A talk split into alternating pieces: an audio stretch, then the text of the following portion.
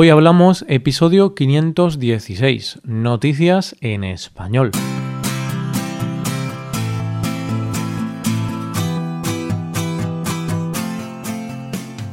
Bienvenido a Hoy Hablamos, el podcast para aprender español cada día. Ya lo sabes, publicamos nuestro podcast de lunes a viernes. Puedes escucharlo en iTunes, en Android o en nuestra página web. Ya sabes que tienes disponible la transcripción de este episodio y una hoja de trabajo en PDF con ejercicios y explicaciones de vocabulario y expresiones. Este contenido solo está disponible para suscriptores premium. Hazte suscriptor premium en hoyhablamos.com. Buenas, querido oyente, ¿cómo va todo? Ya queda muy poquito para que acabe la semana y el mes. Vamos a coger fuerzas para acabarlo y qué mejor que con un episodio más de Noticias en Español. Empezamos con un anuncio polémico. Seguimos con una familia con problemas para sentarse en un avión y terminamos con una peculiar declaración de amor. Hoy hablamos de noticias en español.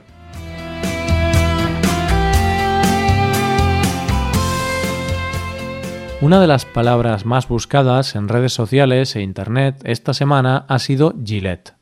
¿Gillette? ¿Las maquinillas de afeitar? Exacto, Gillette, las maquinillas de afeitar. ¿Qué ha pasado? ¿Han sacado una nueva maquinilla revolucionaria? No, lo que ha ocurrido es que han creado una nueva campaña de publicidad que no ha dejado a nadie indiferente desde que ha salido. ¿Y eso por qué? te preguntarás. Pues mira, para entender lo que ha pasado vamos a ponernos un poco en antecedentes. Como sabrás, en los últimos tiempos se ha estado hablando mucho de la masculinidad tóxica, concepto que ha surgido en relación al movimiento feminista y sobre todo después del movimiento MeToo, donde se pone de manifiesto el acoso que sufren las mujeres con respecto a los hombres. La masculinidad tóxica no es otra cosa que la masculinidad vista como sentirse superior, tener que pelearse con otros hombres para demostrarlo o tratar a la mujer como un ser inferior. Pues bien, relacionado con esto, Gillette ha lanzado una campaña con el lema We Believe the Best Men Can Be, que podría traducirse a algo así como lo mejor que pueden ser los hombres. En este anuncio hacen una crítica al tipo de hombre que acosa o se expresa a través de la violencia. En él se ven varias de estas actitudes en hombres, como dejar que dos niños se peguen entre ellos, con la excusa de que los niños son niños, chicos acosando a otros chicos, o un hombre en una reunión que corta a una mujer mientras habla para aclarar lo que ella quiere decir, como si ella no supiera explicarse. En el anuncio, tras una voz que dice pero finalmente algo cambió, se muestran manifestaciones y casos de acosos a mujeres, no habrá vuelta atrás, sentencia el narrador. Los hombres necesitan rendir cuentas a otros hombres. Para decir lo correcto, actuar de la manera correcta. Y concluye, los chicos que miran hoy serán los hombres del mañana. El anuncio acaba con hombres frenando esas actitudes machistas frente a la atenta mirada de varios niños. Y si este es el mensaje, ¿por qué tanta polémica? Pues bien, el vídeo en YouTube ha tenido 608.000 no me gusta, frente a 235.000 me gusta. Es más, va camino de convertirse en el vídeo con más no me gusta de la historia. Muchos hombres se han visto ofendidos debido a que el anuncio muestra a la figura masculina como violadores, acosadores y violentos, generalizando esas características y aplicándolas a todos los hombres.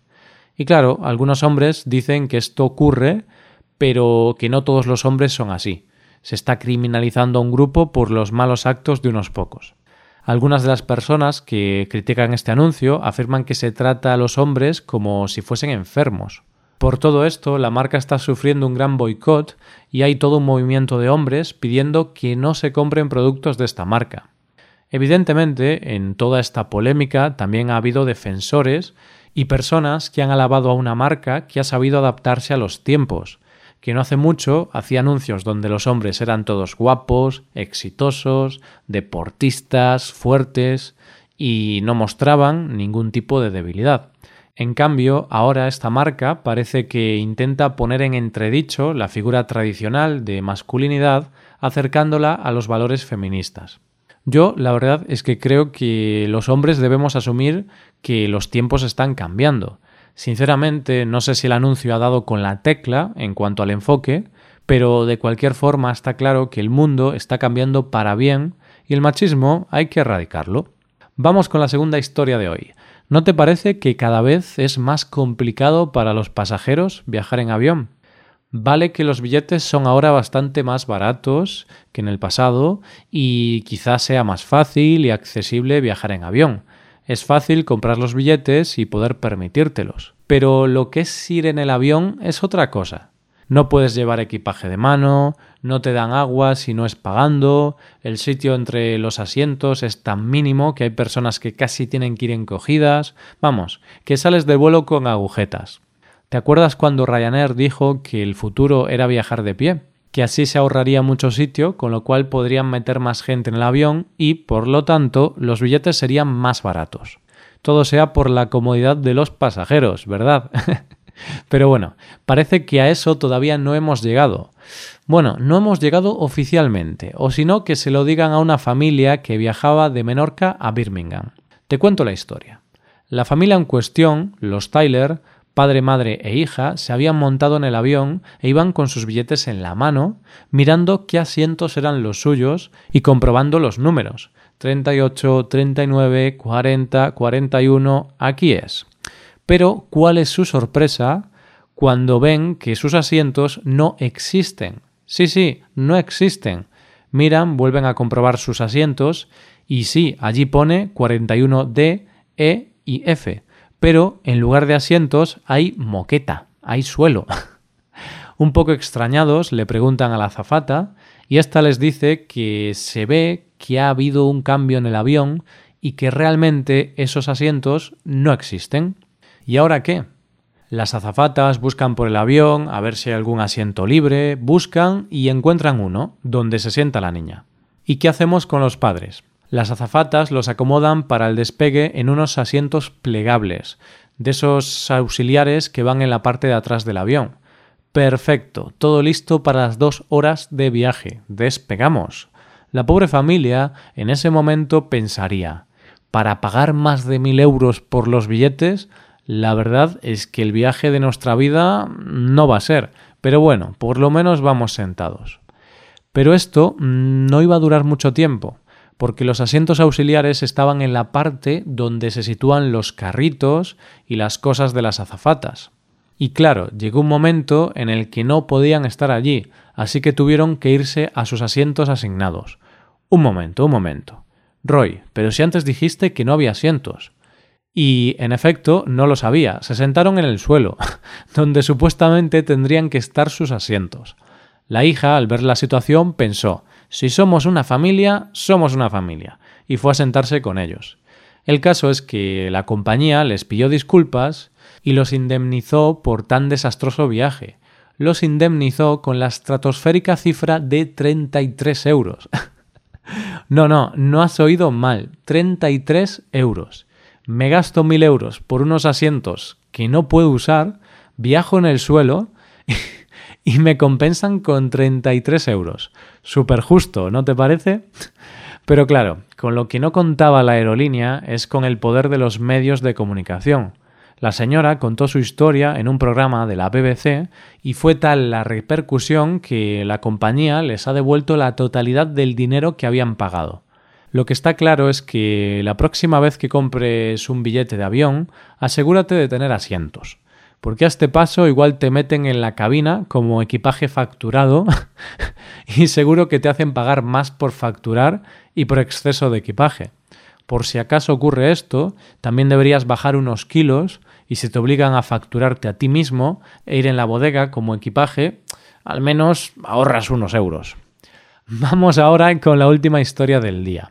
Hablemos de los amores imposibles, esos amores platónicos, esa amiga que te gustaba en la universidad o en el instituto y a la que nunca le dijiste nada. ¿No te has preguntado qué hubiera pasado si le hubieras dicho a tu amiga que en realidad era el amor de tu vida? Pues una chica de 21 años, Andrea, estaba a las 4 de la mañana pensando que se iba a ir a Australia durante 5 meses y que no iba a ver en mucho tiempo a su mejor amiga. Pero, ¿Por qué me importa tanto no volver a verlo? meditaba ella. Y en ese momento lo supo. Estaba profundamente enamorada de él y tenía que decírselo antes de irse. Tenía que decírselo ya. Pero ¿cómo iba a hacerlo? Él estaba viajando desde Boston a Nueva Orleans. Y entonces se acordó. Él hacía una escala en Washington. Y sin pensárselo dos veces, compró un billete de avión hacia Washington. Nerviosa, se montó en el avión dándole vueltas a la cabeza a lo que le iba a decir a su amigo.